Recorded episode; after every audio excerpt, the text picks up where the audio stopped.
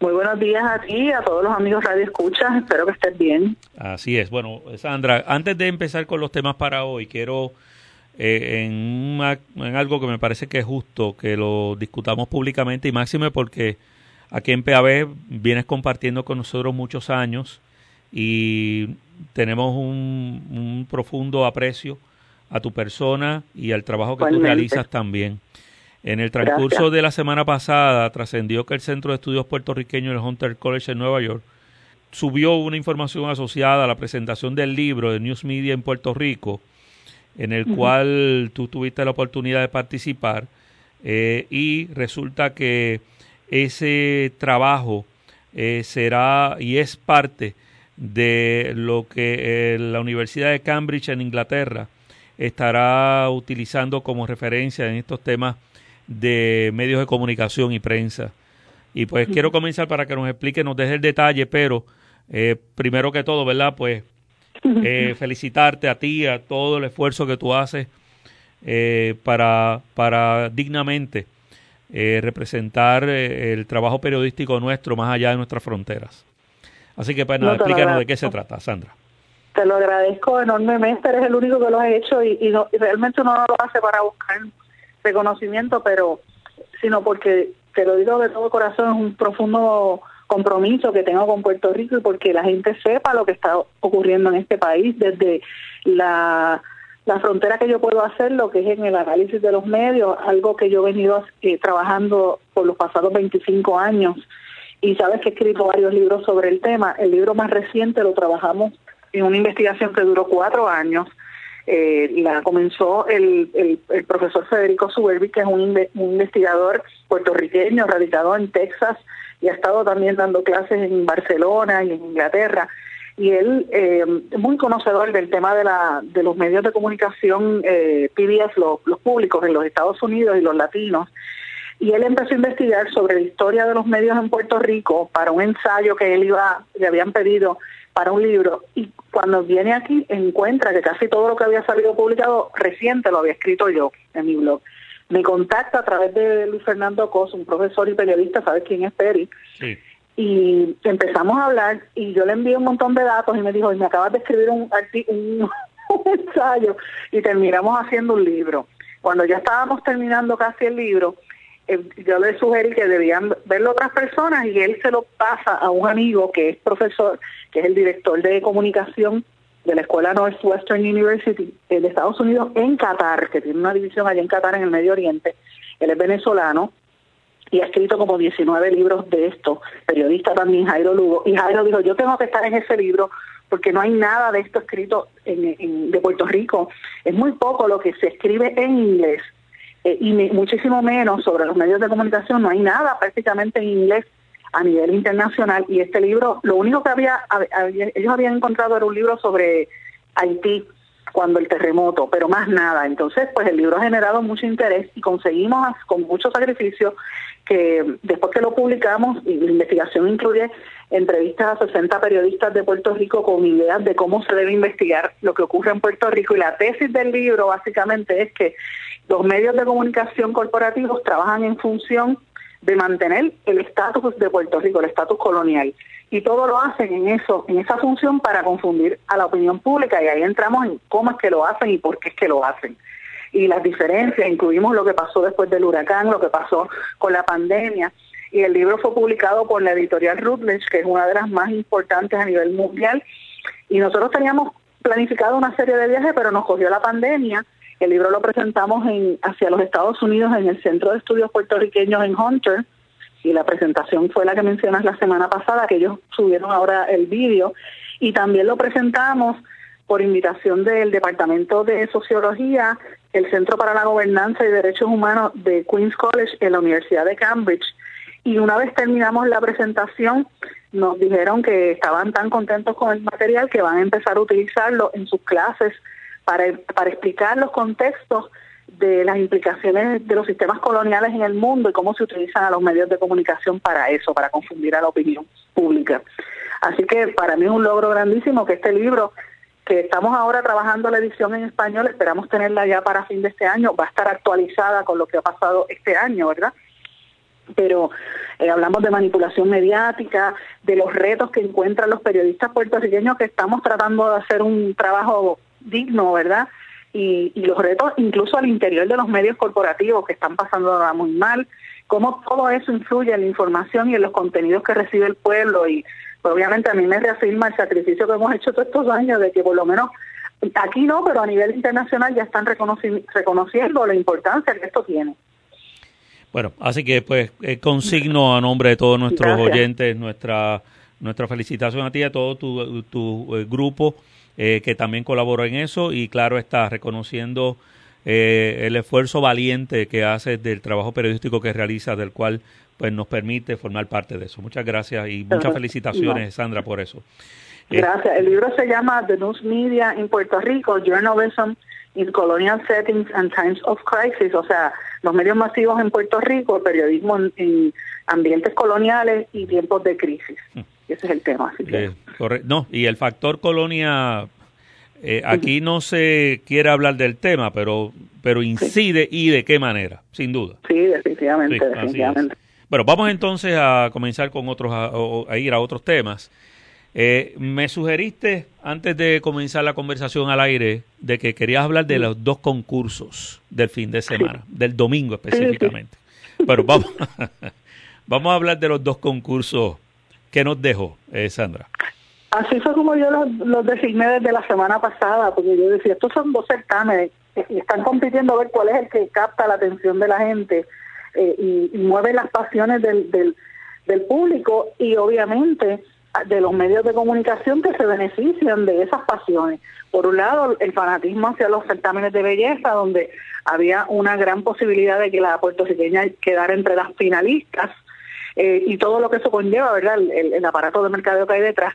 Y por otro lado, la estrategia de la campaña política para la, elección de unos delegados congresionales que son cabilderos, que tenían que regirse por unos requisitos, ¿verdad?, que estableció el gobierno, el Partido Nuevo Progresista, y como de la noche a la mañana surgieron nueve candidatos, prácticamente por write-in, encabezados por eh, el ex gobernador Ricardo Rosselló, que, que logró su estrategia establecida desde el año pasado de limpiar su imagen, que lo, tú y yo lo hemos hablado muchas veces, cómo fueron trabajándola y cómo cada cosa que se hacía, cómo ubicar a los miembros del chat en diferentes medios de comunicación, para ir cambiando la percepción y sembrando unos mensajes en la opinión pública hasta que él llegara. Y fíjate que él no se sometió al proceso de recoger los endosos, todo ese proceso engorroso que tienen que hacer los candidatos para cumplir con los mecanismos del partido. Y ciertamente, pues ese fue el segundo certamen de belleza. No ganó el concurso la puertorriqueña, de hecho no quedó ni entre las finalistas, y, eso tan pronto sucede, ¿verdad? Y todavía al día de hoy están hablando de lo que pasó, que si le cortaron el vestido, toda la historia, eh, que, si era la, que si le robaron la elección. Eh, desde ese momento empezaron los memes en las redes sociales en que no ganó la que queríamos que ganara y el que no y el que ganó. Entonces, no sé si viste los memes de, del ex gobernador Rosselló con, con una corona de reina y, con la cinta de Miss Universe, graciosísimos, pero la realidad es que salió electo en una elección que realmente eh, para mí, más que ser una elección para seleccionar los cabilderos por la estabilidad, es una elección donde demuestra la desconfianza que hay en el partido, en la estructura electoral del Partido Nuevo Progresista y que gente que no quiso someterse a ese proceso entró. Entonces la pregunta es, ¿qué pasa con Pierluisi? Pierluisi el otro día reacciona a unos planteamientos que, hicimos precisamente en, en, nuestra, en nuestras redes sociales de que evidentemente esto era un golpe para el liderato de Pierluisi. Y, y él sale públicamente diciendo que no, que va a respaldarlos a todos. Y yo digo, pero pero entonces, ¿de qué vale haber hecho un proceso tan importante, verdad? Eh, donde todos, algunos recogieron endosos y otros no. Eh, y esto pues me deja mucho que me deja mucho que decir. Fíjate que si tú te pones a analizarlo, sería en las últimas elecciones, se dieron muchas dinámicas interesantes. Aquí entraron partidos nuevos. Aquí el candidato de Guánica por poco gana las elecciones hasta el que el tribunal dijo que no podía, no, no, la impugnación que él llevó pues no, no se la aceptó. Me refiero al, al de Guánica. Sí que fue por Baitín. Y todo eso lo que te demuestra es que hay un descontento general con las estructuras de los partidos políticos. Así que claro la desconfianza que hay en la estructura electoral del Partido Nuevo Progresista porque no fue, la gente no se movilizó a votar.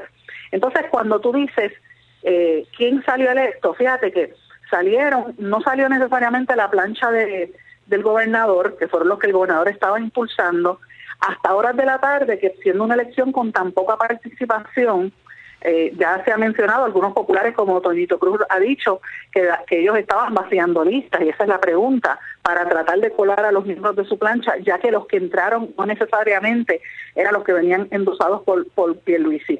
Pierluisi incluyó entre los candidatos del PNP a gente que no eran conocidas, con excepción de de la ex alcaldesa de Ponce y, con Melinda Romero. El resto de los candidatos, quizás Soraya Buxó, algunos la conocían, pero el resto la gente no sabía ni quiénes eran. Estaba el sobrino de Fortuño, que, que Marcano le hizo una entrevista y no pudo ni siquiera recitar el Pledge Allegiance to the Flag of the United States. No sabía ni cuántas líneas tiene la bandera de los Estados Unidos. O sea, un desastre.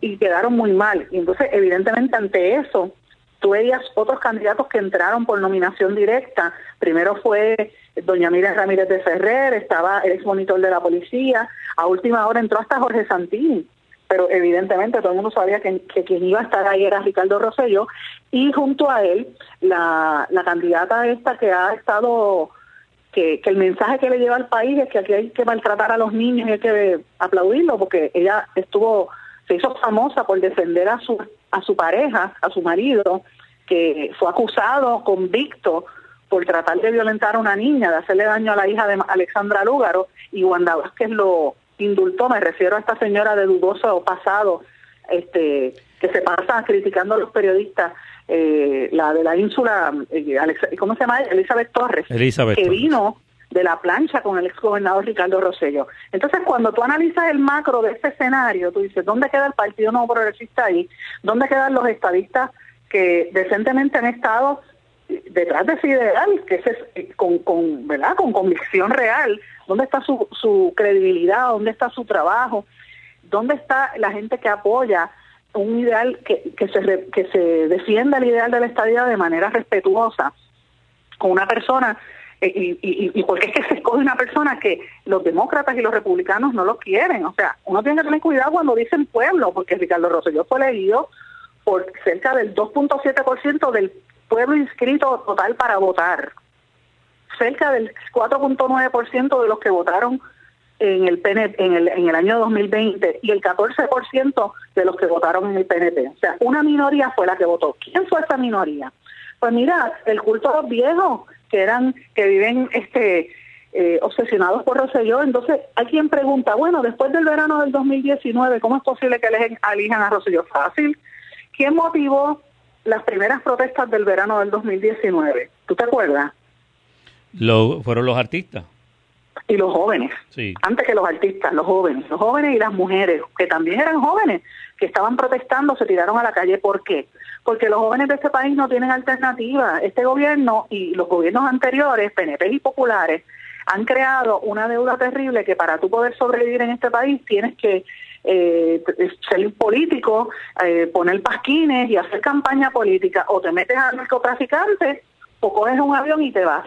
No ven futuro. Hay, hay, aquí hay toda una generación, que, y ya van dos generaciones, que se han criado en la crisis, en la, en la quiebra de Puerto Rico que, para tú llegar a una posición política o una posición en el gobierno tienes que estar haciendo campaña para que venga un político y te lo, te lo monten por encima una persona sin educación.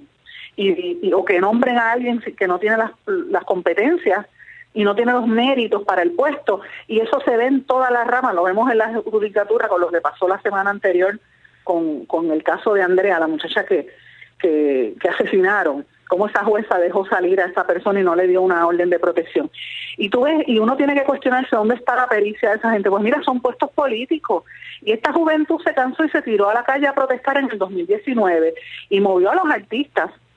Pero ¿quiénes salieron? Y después que salió la juventud, todos los demás salieron a protestar.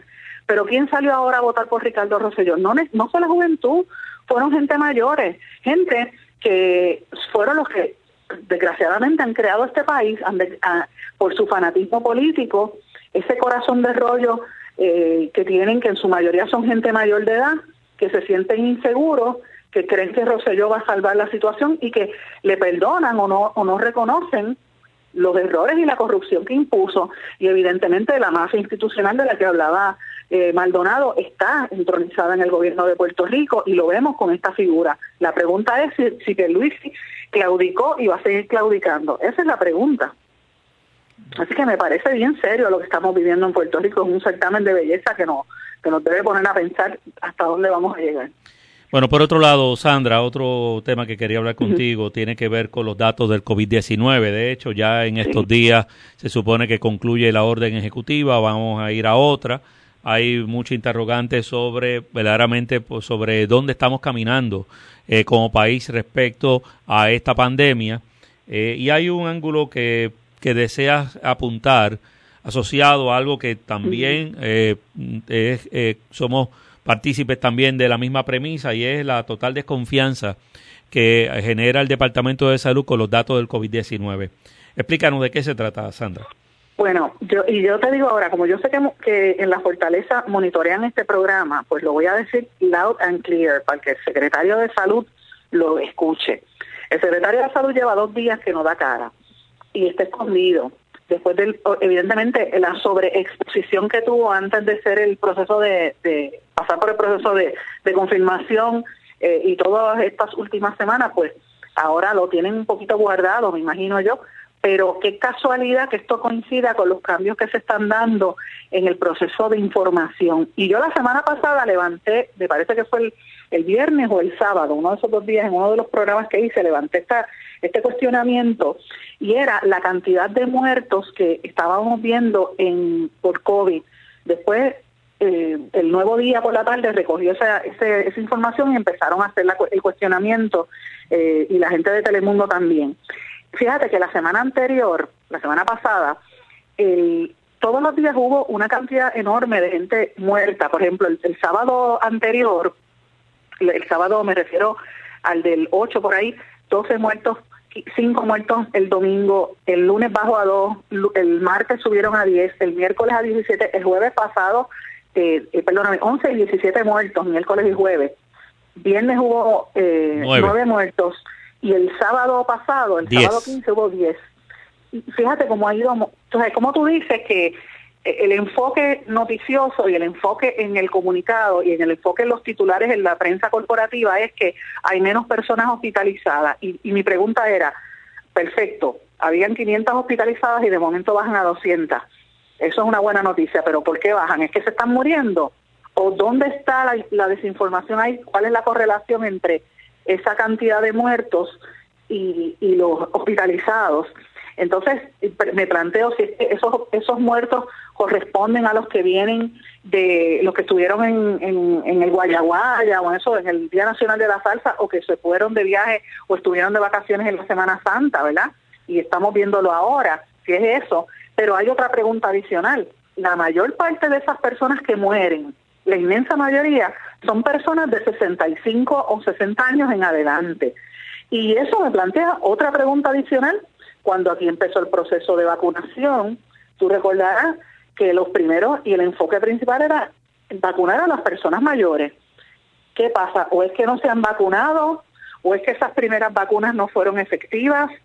¿O es que, eh, ¿qué, está, qué está sucediendo para que haya tanta, o que la información que se dio no era correcta? Porque ¿cómo es que la mayor parte de los que mueren son viejos? ¿O es que hay otras prevalencias? Eso no lo explican. Y uno tiene que empezar a cuestionar esas cosas. Aquí ha habido, el único enfoque ha sido, y ha sido bueno, y, tengo que reconocerlo, a pesar de los cuestionamientos por los contratos por 14 millones de dólares con la empresa Voces, que tiene el contrato de las de las vacunas y busca, ¿verdad? Este, va a los municipios a buscar este voluntario para hacer la vacuna. Sí se ha vacunado mucha gente, pero José Lía, entonces, ¿cómo tú respondes a que haya tanta vacunación y sigan estas alzas en las muertes? Yo veo que aquí hay una desinformación. Y hoy el, cuestionamiento que se levanta con el cambio del sistema de rastreo también tiene que ponernos a pensar. ¿Qué pasa? Que los, y los alcaldes, el, el presidente de la federación y el presidente de la asociación están preocupados, populares y PNP, porque si se centraliza la información, eso significa que los municipios van a perder un poco el control del conocimiento de lo que está pasando a nivel de base.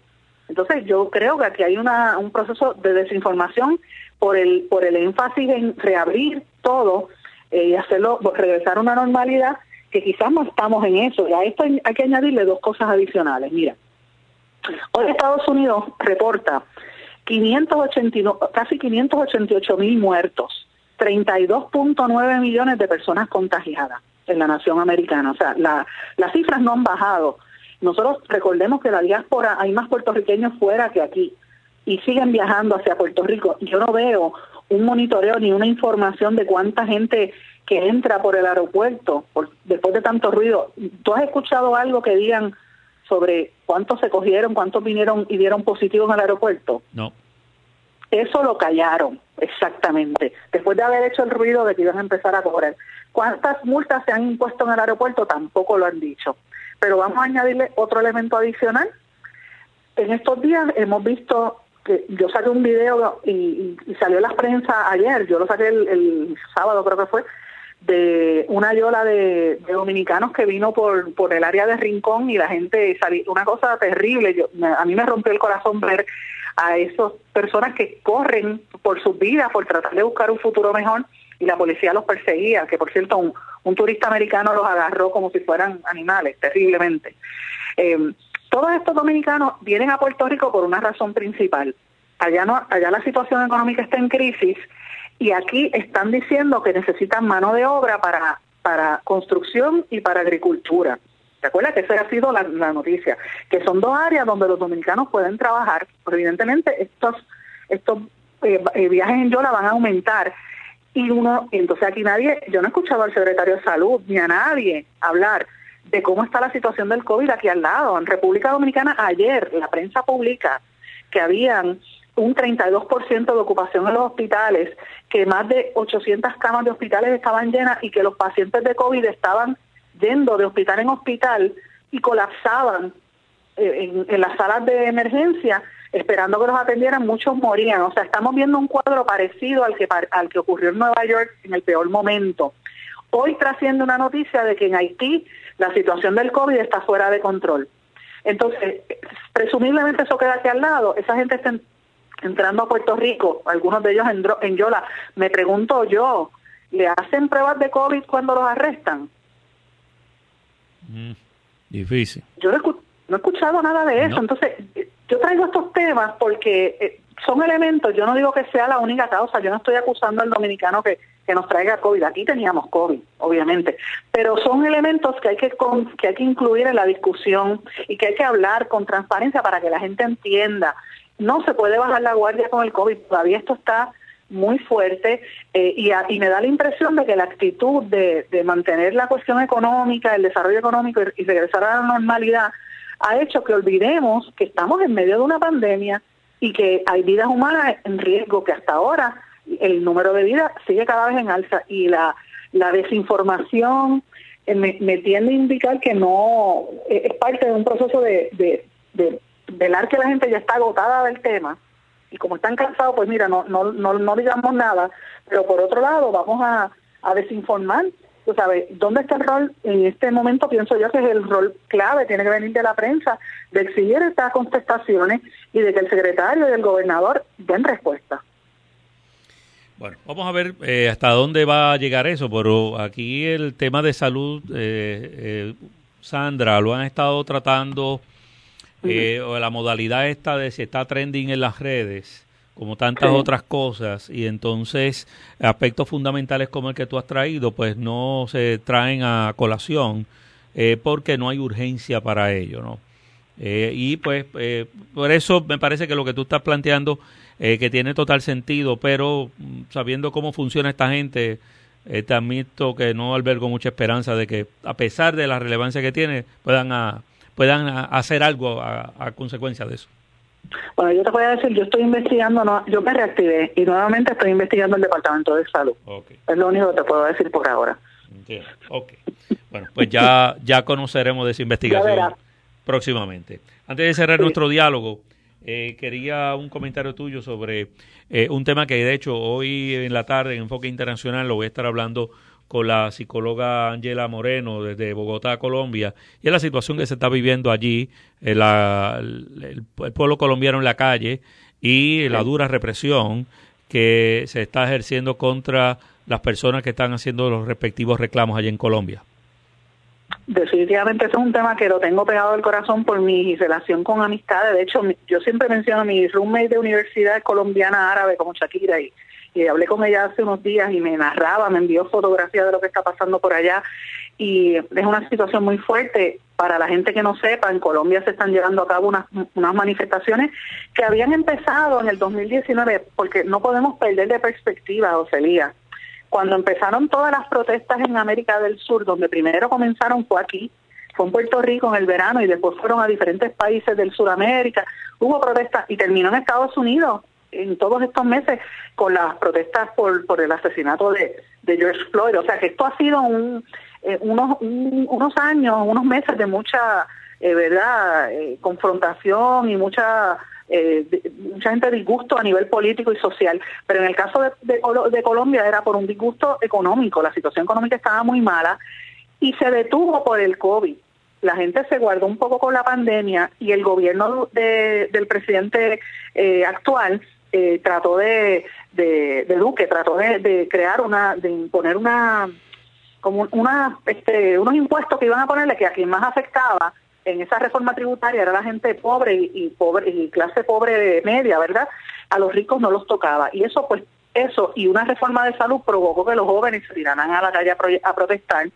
Recuerda que en Colombia también, para, para que la gente la gente que no sepa, un 42.8% de la población en, del 2019 al 2020 ha aumentado más de 3.6 millones de nuevos pobres y en pobreza extrema otro 15% adicional, o sea, otros 3 millones adicionales. O sea, cerca del 60% de la población colombiana hoy en día está en pobreza. A eso tú le añades los casi mil líderes sociales y ambientalistas que han sido asesinados, los 800 mil desplazados por el acuerdo de paz y toda la desigualdad que hay, los, los conflictos sociales, el narcotráfico y yo planteo esto porque aquí en Puerto Rico no quieren hablar del tema de Colombia.